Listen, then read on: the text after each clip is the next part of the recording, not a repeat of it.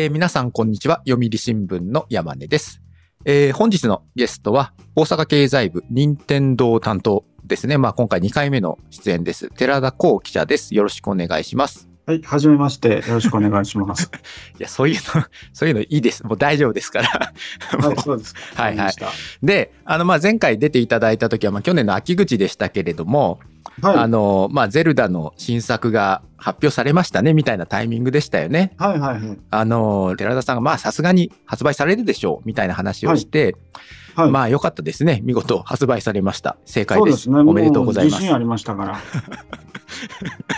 私、外さない男ですか まあまあまあ、まあいいですよ。そういうことでね。まあ、そら。の、はい。ゼルダね、Tears of the Kingdom が発売されたということで、まあ、最近ね、あの、まあ、任天堂は映画も好調で、まあ、はいはいはい任天堂のニュースっていうのは結構最近よく聞くなっていうこともあったので、まあ、寺田さんにもう一回ちょっと出演していただいてですね、まあ、ルールおお話をちょっと伺おうと思ったんですけれども、はい。で、まあ、早速なんですけども、はい。まあ、このゼルダの新作ですよ。はい。はいあの、私もね、夜な夜なやってますよ。もあ、やってるんですか？う、やってますよ。もうしこたまやってますよ。はい。はい。はい。で、まあ、聞くところによると、発売3日で、まあ、全世界合計ですけども、1000万本突破という、はい。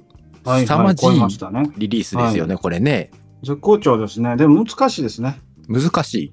難易度ちょっと高いように私ちょっと感じたんですけど。そういう、そっちの難しいね。あなるほど、そうなるほど。こう1000万本いったけど、なんかこう、業績的に難しいのかなと思ったら、そっちね。あいやいや、はいはい業績的にはすごくいいと思うんですけうんうんど、まあ、ちょっと難易度高くなったような気がするんですよね。あ実際のところがよくわからないですけど。はい。まあ確かにね、あの、僕も昨日ちょっと夜中、ちょっと若干積みかけたところがあって、はいはい。はい。あの、ちょっとスマホで検索をしてしまいました。攻略方法を。はいうんうんまあまあ、まあでも楽しいでしょう。そうですね。んだからあの、ゲーム休暇っていう言葉がちょっと流行ったりとか、そうね。あの、なん5月かゼルダ12休み日ねね、うん有給とかね。うん。はいはい、言われて、まあやっぱりそれだけ関心度が高いということですし、うんやっぱりこう、プレイヤーの方も、ユーザーの方も幅広くいらっしゃるということなんでしょうねう。ん。うんこ、の、任天堂の中では、ひとまずちょっとリアクション、ユーザーのリアクションを見てほっとしたっていうところもあるんじゃないですか？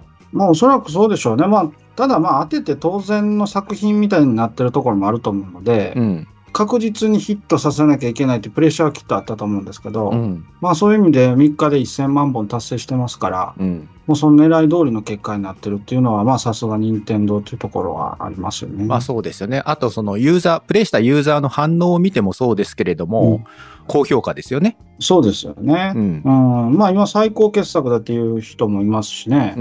うん。うん、私自身はまあ最高傑作に近いタイトルだと思います。本当にゲゼルダのシリーズの中ではですね。うん。まあなんでこれだけでもゼルダって1986年にこう初代がスタートしてそこから未だに続いてるわけですから、うん。なぜこれだけこう支持され続けてるのかなって IP としてこれだけ強いのかなっていうのは不思議な部分もあるんですけどね。そうね。いや、実はね、その、うちの息子もね、今、小学校の6年生ですけども、まあ、はい今作初めてね、ゼルダをやってるんですけれども、まあ、ドハマりですよ。うんはい。もう小学6年生が時間が解けるって言って、ゲームやってますから、はいはいはその、でもまあね、意外と、これ、さっきあの、寺田さん難しいって言ってましたけども、い。うん。あの、小学6年生やってますけども、意外とできるんですよ。で、うんこう、後ろから見てると、あ、なるほど、そういう生き方するのね、みたいな。やっぱりこの小学生とかそういうちっちゃい子だから、頭柔軟だから、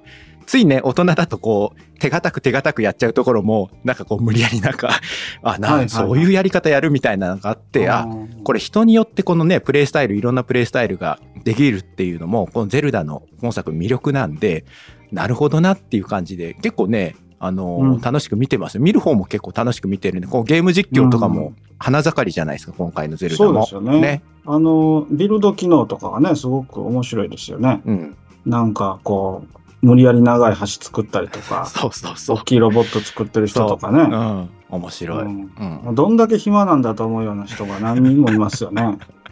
まあね、でも僕、私申し訳ない。あんな暇なことで付き合ってられないんで。でも僕人のこと言えないな。でも今回はね、はい空と地上と地下とあって、もうこれ、全部やるのにどんだけ時間かかるんねっていうぐらいね本当。すごい。あの、すごいですよ、あの世界は。うんザ・オープンワールドっていうものを体現したうん。タイトルですよね。そうね。しかもその、うんただのオープンワールドじゃないですよ。うんやっぱりその制作者の意図がね、このところどころにやっぱ見えてきますよね。オープンワールドって言っても。うん。そうですよね。このでも本当タイトルは不思議ですよね。うんこれだけのロングヒットをずっとこう続けてらいけるっていうのは、うん。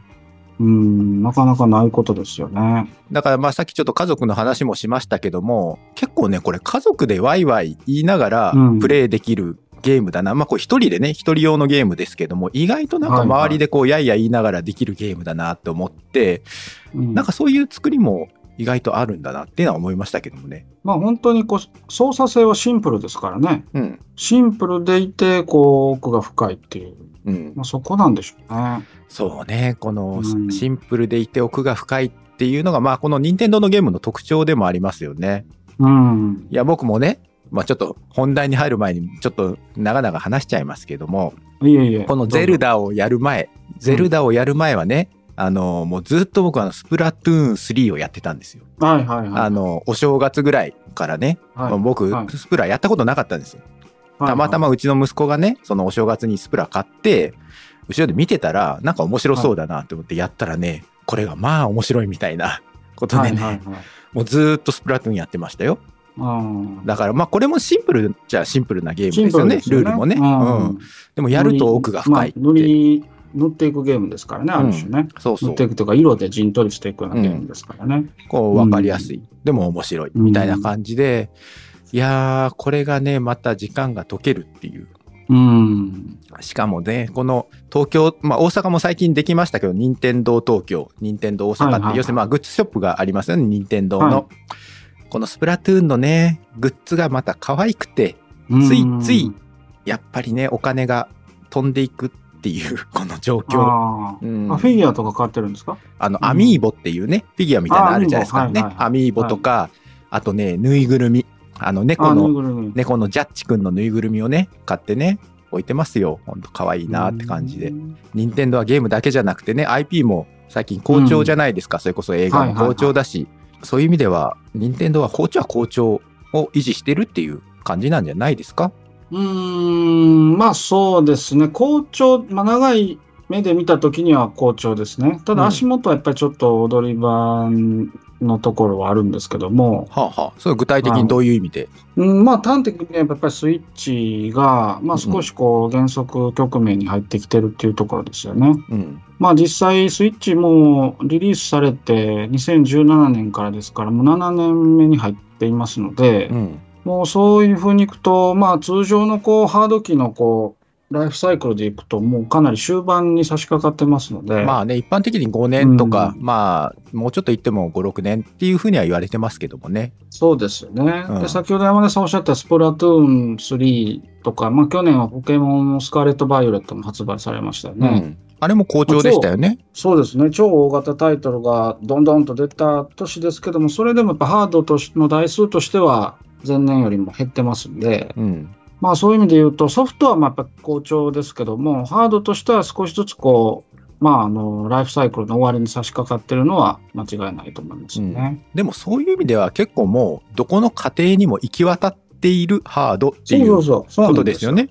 うん。一巡してるような感じなのかもしれませんね。うん。でもそういうハードでこそソフト出したら売れるわけだから、だって、ポケモンシリーズだって今年の3月までに2210万本って、この間ね、うん寺田さんの記事ですけども、書いてましたけども、はいはいこれ2200万本ですよ、ゲームで。ちょっと考えられない数字ですよ。そうですよね。うんまあ今、その先ほどのゼルダだって、まあ、累計でいくと1億3000万本超えてるわけですよね。うん。まあ、あの、マリオなんかもちろんもっとものすごいですけど、うん。これだけのタイトルっていうのをこう継続して投入し続けられてるっていうところは、うん。まあ、ゼルダのこういう新作っていうのを含めてですね、定期的に出して、ロングランで続けられてるっていうのは、やっぱり任天堂の底力ですうね。んゼルダにしても、うんまあ、スプラトゥーンにしても、きちんとその動いてるわけじゃないですか、スイッチで。例えばそのオープンワールドのあれだけの対策ですけども、スイッチで十分動いてると。あの、スプラもタイトなラグでもこう困っちゃうぐらいのそのはい通信ゲームですけど、それもきちんと動いてる、できちゃうと。うんなら、これ以上いいハードなんて、じゃあ必要なのっていうふうに思っちゃうんですけれども、うん。逆にそうですよね。うん。だから、これの先はどういうものかっていうのはね、正直全然わからないんですけど、うん。でも、いわゆる携帯型と据え置き型を一体化させたのが今回の任天堂スイッチで、うん。で、その次の次世代機もおそらくその路線は踏襲することになると思うんですよね。うん。で、その上でスイッチを、おスイッチからどれだけこうグレードアップさせるかっていうのは、うんおっしゃったように、もうこれ以上何を求めるのみたいなところが出てきますようね。ん、だってね、うんゼルダのオープンワールド動いてるんだったらもう十分じゃんっていうふうに思いはするんですよ。うん。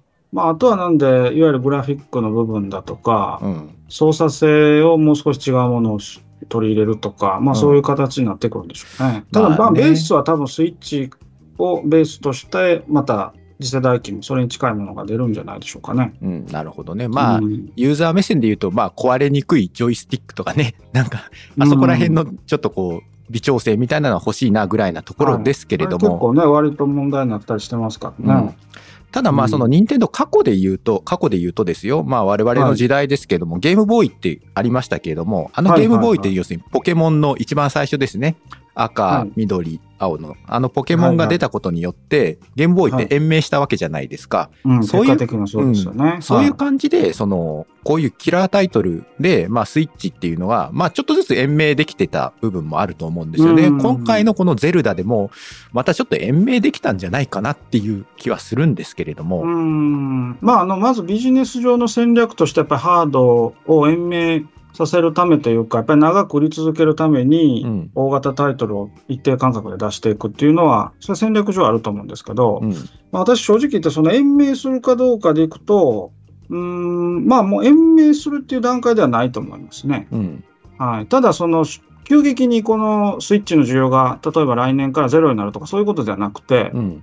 比較的高い水準を持ちながらもダウントレンドに向かっていくのは間違いなくてう、んで、それは全部、まあ、任天堂も織り込んだ上での戦略だと思います。なるほどね。これ出して延命させられるとかっていうことを見込んでやってるというよりは、まあ、全体としてこれにスイあのゼルダ出したらこれぐらい売れると。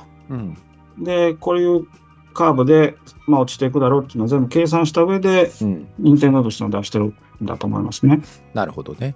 ただまあそういう意味では次世代機はまあスイッチのゲームもできるし、新しい次世代機もできるし、そういった感じのそのマルチの展開のゲーム機には当然なるんでしょうね。まあそうですよね。うんこれからゲーム機自体のトレンドとしてはそういう風になっていくんじゃないですかね。うん。まあ、あの、いろんなハードで遊べるとうん。いう形のソフトがどんどん出てくるんだと思います。昔はもう独占だったんですけど、うん。あの、任天堂だったら任天堂、あの、囲い込んでたんですよね。うんうんソニーとか任天堂それぞれ。ね今はもう比較的囲い込まずに、うん。あの、いろんなハードで出るっていうのがオーソドックスになってきますんで、うん。まあ、そういう形でハードも売れていく、ソフトも売れていくというのが、もうこれから定着していくと思いますね。なるほどね。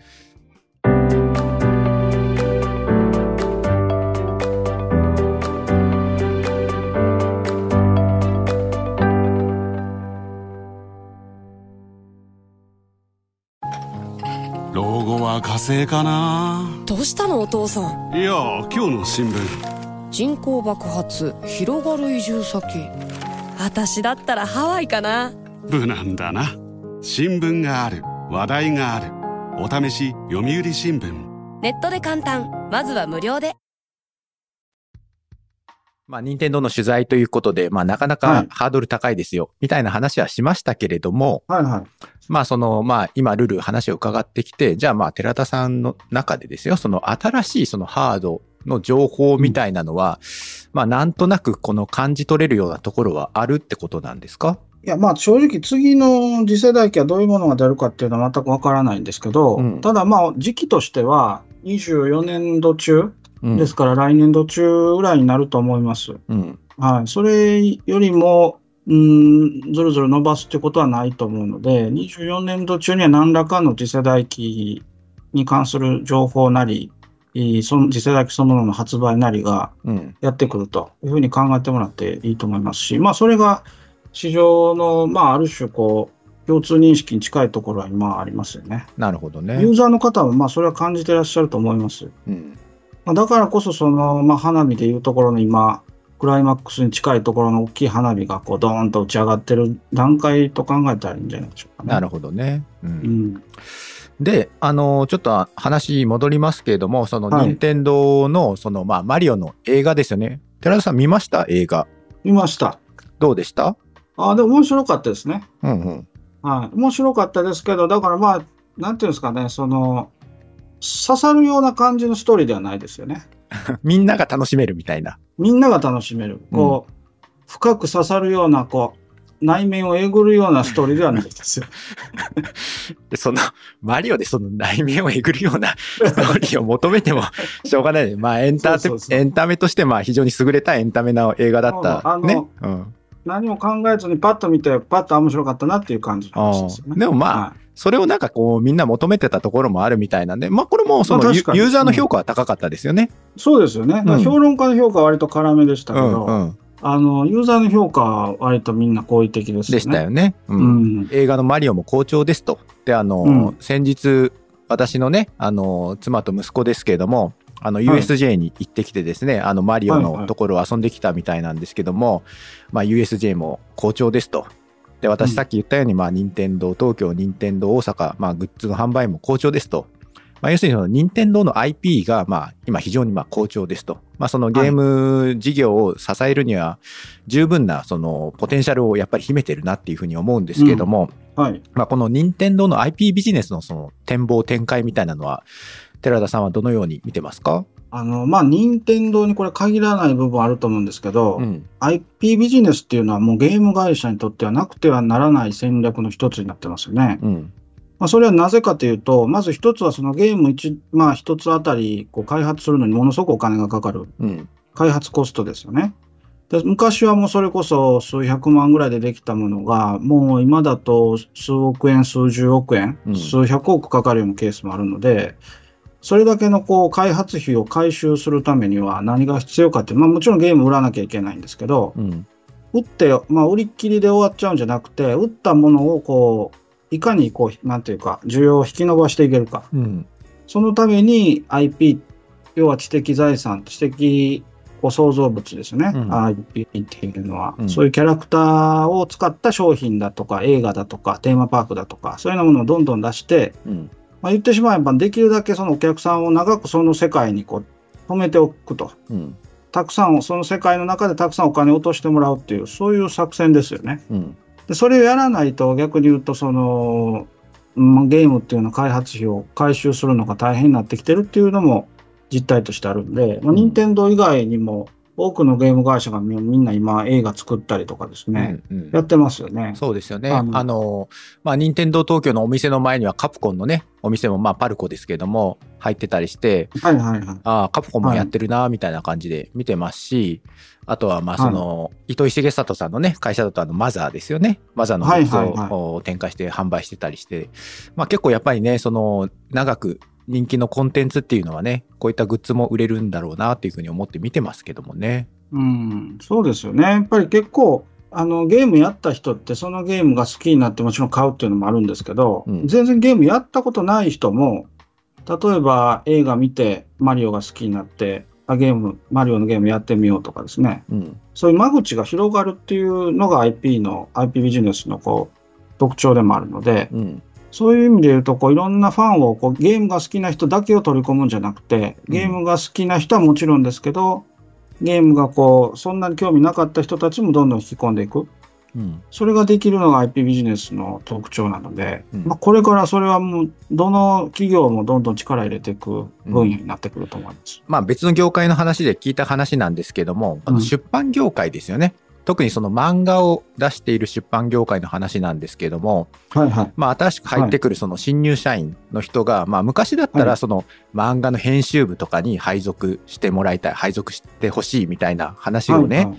が多かったみたいなんですけど、最近は結構その IP の部門、要するにそのはい。アニメのキャラクターを使ってビジネスをする、そっちの部門がはいはい。結構ね、人気なんだっていうふうに言ってて、うんなるほどなと。で、まあこれ任天堂もおそらくね、そういう任天堂に入ってくる人はそのゲームを作りたいっていう人も当然いるんでしょうけども、このゲームのキャラクターを使ったその IP ビジネス展開したいっていう人も結構多いだろうし、まあ、うん。この部門も結構任天堂徐々に手厚くやってきてるんじゃないかなっていうふうに思ったんですけども、うん、そうですね、その通りだと思います。まあ今、あのキャラクターの方が実物のアイドルよりも人気になってるようなね、あうんうんのゲームに限らずですけども、アニメとか、うん。漫画とかでも、あの実物のアイドルよりもゲーム上とか、うん。アニメ上のキャラクターの人の方が、ファンが多いとかっていうケースも実際あったりするので、うんまあ、推し活とかいう言葉もね、あったりしますけど、うん。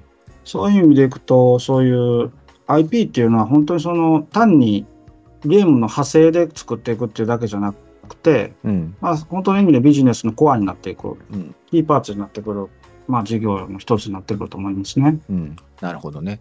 寺田さんちなみになんかゲームのキャラクターで好きなやつとかあったりします？私結構ね、今なんかフィギュアとか割と集めてますしう、んうん、ゲームで好きなキャラクターで言うとなんだろう。あまあ、任天堂のキャラクターそんな好きじゃないんですよ、私。こらこら。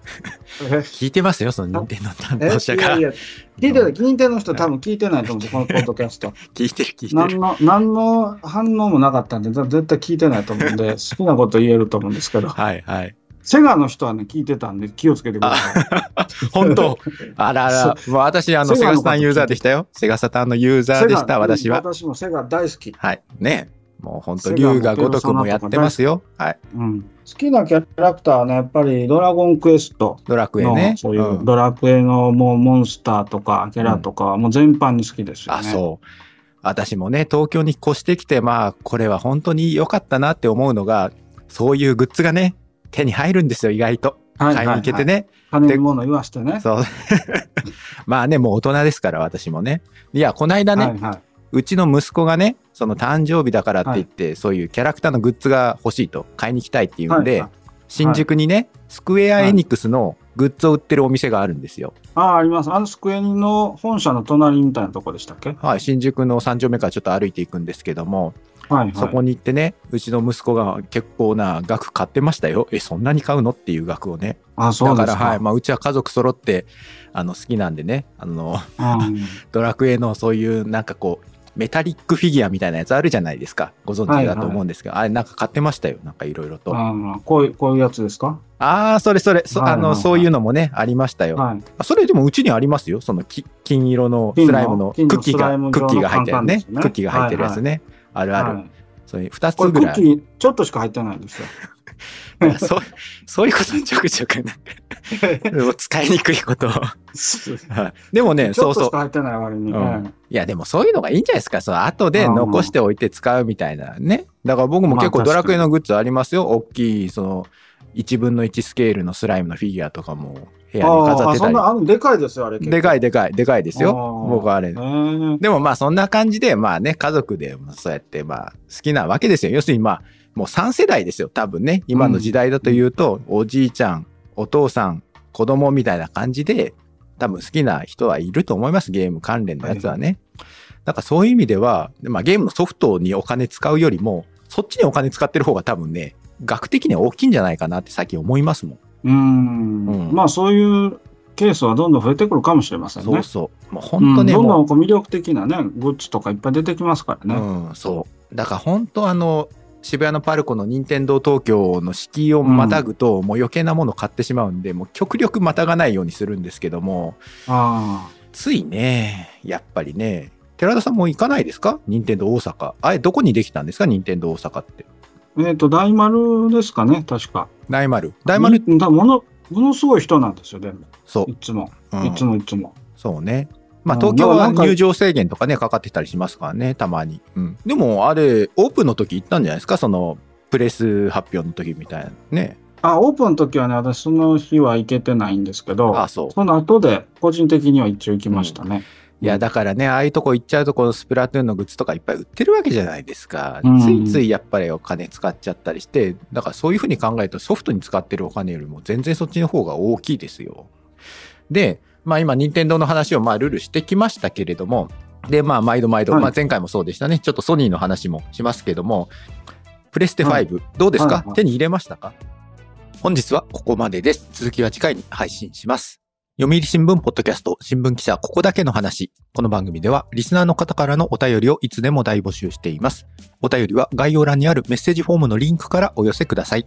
ツイッターでもハッシュタグ記者ここばなをつけて番組の感想をつぶやいてください。今回も最後までお聞きいただきありがとうございました。次回の配信でもお会いできたら嬉しいです。